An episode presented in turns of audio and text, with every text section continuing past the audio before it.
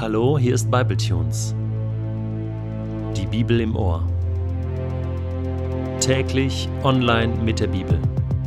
Momente mit dem ewigen Gott.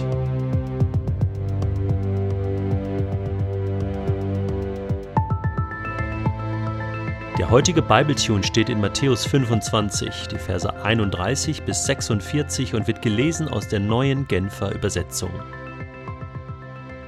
Wenn der Menschensohn in seine Herrlichkeit kommen wird und mit ihm alle Engel, dann wird er in königlichem Glanz auf seinem Thron Platz nehmen. Alle Völker werden vor ihm versammelt werden, und er wird die Menschen in zwei Gruppen teilen, so wie der Hirte die Schafe und die Ziegen voneinander trennt. Die Schafe wird er rechts von sich aufstellen und die Ziegen links. Dann wird der König zu denen auf der rechten Seite sagen, Kommt her, ihr seid von meinem Vater gesegnet Nehmt das Reich in Besitz, das seit der Erschaffung der Welt für euch vorbereitet ist. Denn ich war hungrig, und ihr habt mir zu essen gegeben. Ich war durstig, und ihr habt mir zu trinken gegeben.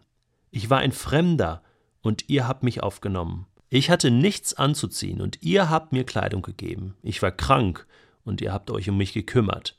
Ich war im Gefängnis, und ihr habt mich besucht. Dann werden ihn die Gerechten fragen, Herr, Wann haben wir dich denn hungrig gesehen und dir zu essen gegeben, oder durstig und dir zu trinken gegeben?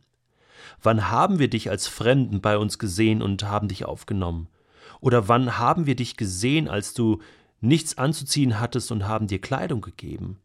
Wann haben wir dich krank gesehen oder im Gefängnis und haben dich besucht? Darauf wird der König ihnen antworten, ich sage euch, was immer ihr für einen meiner Brüder getan habt, und wäre er noch so gering geachtet gewesen, das habt ihr für mich getan. Dann wird er zu denen auf der linken Seite sagen, Geht weg von mir, ihr seid verflucht, geht in das ewige Feuer, das für den Teufel und seine Engel vorbereitet ist. Denn ich war hungrig, und ihr habt mir nicht zu essen gegeben. Ich war durstig, und ihr habt mir nicht zu trinken gegeben. Ich war ein Fremder, und ihr habt mich nicht aufgenommen. Ich hatte nichts anzuziehen, und ihr habt mir keine Kleidung gegeben. Ich war krank und war im Gefängnis, und ihr habt euch nicht um mich gekümmert. Dann werden auch sie fragen, Herr, wann haben wir dich denn hungrig oder durstig gesehen oder als Fremden oder ohne Kleidung oder krank oder im Gefängnis und haben dir nicht geholfen? Darauf wird er ihnen antworten, Ich sage euch, was immer ihr an einem meiner Brüder zu tun versäumt habt, und wäre er noch so gering geachtet gewesen, das habt ihr mir gegenüber versäumt. So werden sie an den Ort der ewigen Strafe gehen, die Gerechten aber werden ins ewige Leben eingehen.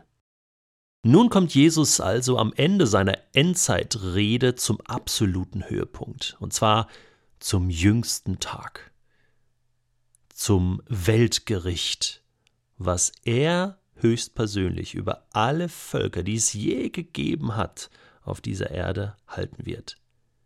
Das wird der letzte Tag dieser Weltgeschichte sein. Und es wird gleichzeitig Anbruch der Ewigkeit sein. Und er selbst, der Sohn Gottes, der Messias, König der Könige, wird auf dem Richterstuhl sitzen und wird über die Völker richten, über alle Menschen. Übrigens ist hier natürlich nicht mehr das Volk Gottes dabei, bestehend aus Juden, also das Volk Israel, und Nichtjuden, also alle die, die zum Glauben an Jesus gekommen sind über die letzten Jahrtausende. Das Volk Gottes bekommt eine Sonderbehandlung. Das sind die, die gerettet sind. Sie gehören nicht mehr hier zu den, zu den Schafen und zu den Ziegen. Das sind alles Menschen, die nun Zeit ihres Lebens nicht in direkter Verbindung zu Gott standen, nicht direkt zu Gott gehörten, nicht Gottes Volk waren. Und sie werden nun gemessen, und zwar nicht an ihrem Glauben, sondern an ihren Taten. Was haben sie aus dem gemacht, was Gott ihnen gegeben hat? Es erinnert uns ein wenig auch an das vorherige Gleichnis. Aber das hier ist kein Gleichnis, sondern das ist real. Jedes Volk muss vor dem Thron erscheinen. Amerikaner, Afrikaner, Asiaten, Europäer, vielleicht auch Indianervölkchen, so die Apachen, Winnetou, ja, oder die Gallier mit Asterix und Obelix. Nein, Scherz beiseite. Aber jedes Volk. Und zunächst scheint es wirklich so zu sein, dass Jesus die Menschen misst an ihren Taten, und zwar, was sie getan haben gegen das große Leid in dieser Welt. Hunger, Durst, Einsamkeit, Verwahrlosung, Krankheit, Menschen, die im Gefängnis sind, Streit, Krieg. Was hast du getan? Was war deine Investition? Er hat nicht verlangt, dass der Hunger abgeschafft wird. Hier steht nichts davon, dass sie es geschafft haben, für Frieden auf Erden zu sorgen. Aber er sieht jeden einzelnen Einsatz, sogar den Becher mit kaltem Wasser, was ein Mensch einem geringen Menschen getan hat, wird honoriert im Himmel. Aber Jesus konkretisiert es noch, nachdem dann die Gerechten zurückfragen, ja, das war uns gar nicht bewusst, also, also, äh, was, was haben wir denn, was haben wir denn gemacht? Zählt Jesus ihnen dann die Situation auf und sagt, was ihr einem meiner Brüder getan hat. Und Brüder von Jesus, das sind Menschen, die mit Jesus verbunden sind. Das sind Menschen, die an Jesus glauben. Das sind Menschen aus dem Volk Israel und das sind Menschen, die Jesus nachfolgen, Christen. Wie seid ihr mit denen umgegangen?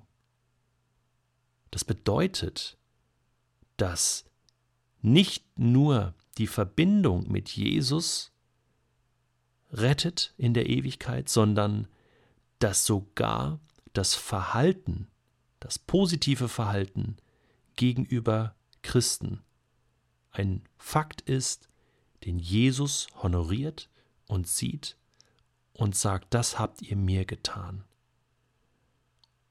Und das führt dazu, dass ihr eingehen könnt in die Herrlichkeit, dass ihr das Reich in Besitz nehmen könnt, das seit Erschaffung der Welt für euch vorbereitet ist. Und so wird es im Himmel ganze Völker geben, davon lesen wir auch in der Offenbarung, die außerhalb der Stadttore von dem neuen Jerusalem leben werden, auf der neuen Erde, wo ich überzeugt bin, dass das Menschen sein werden, die vielleicht nie gedacht haben, dass sie auch mal zu diesem großen Reich Gottes gehören können und dürfen. Das ist vielleicht für den einen oder anderen ein völlig neuer Gedanke.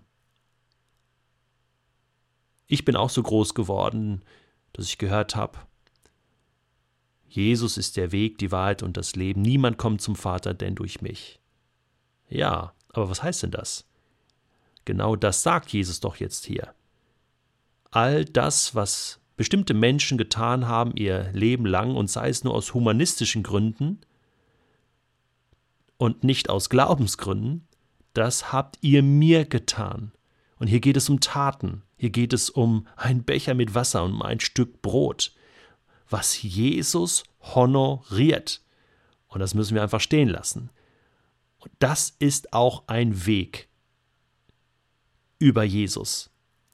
Und überlassen wir es Jesus selbst, wie er das beurteilen wird. Was heißt das jetzt konkret? Ich möchte dazu kurz nochmal diesen einen Knecht aufgreifen aus dem letzten Gleichnis, der ja sein Talent vergraben hatte, das heißt für sich verbraucht hatte. Jesus hat ihm gesagt, hey, wenn du es wenigstens zu den Wechslern gebracht hättest, wenn du wenigstens ein bisschen was versucht hättest, dann hätte es ja noch gereicht. Und was ist dieses etwas, dieses bisschen? Es ist der Becher mit kaltem Wasser. Es ist, es ist wenigstens dem Reich Gottes nicht im Weg zu stehen, dem Volk Gottes nicht noch Knüppel zwischen die Beine zu werfen und dagegen zu sein, sondern zu unterstützen, mitzuhelfen, wenn schon nicht selbst Jesus nachfolgen, dann wenigstens alles dafür tun, vielleicht mit, mit Geld, mit Zeit, mit Kraft, es irgendwie unterstützen und, und, und helfen. Und deswegen möchte ich jetzt zu allen Menschen und Hörern sprechen, die im Moment noch sagen, Mensch, ich kann diesem Jesus einfach noch nicht glauben, ihm vertrauen und ihm folgen. Das ist irgendwie noch nichts für mich. Du hast es selbst in der Hand. Du kannst dir selbst helfen, auf die richtige Seite zu kommen. Und das ist am großen Gerichtstag die rechte Seite.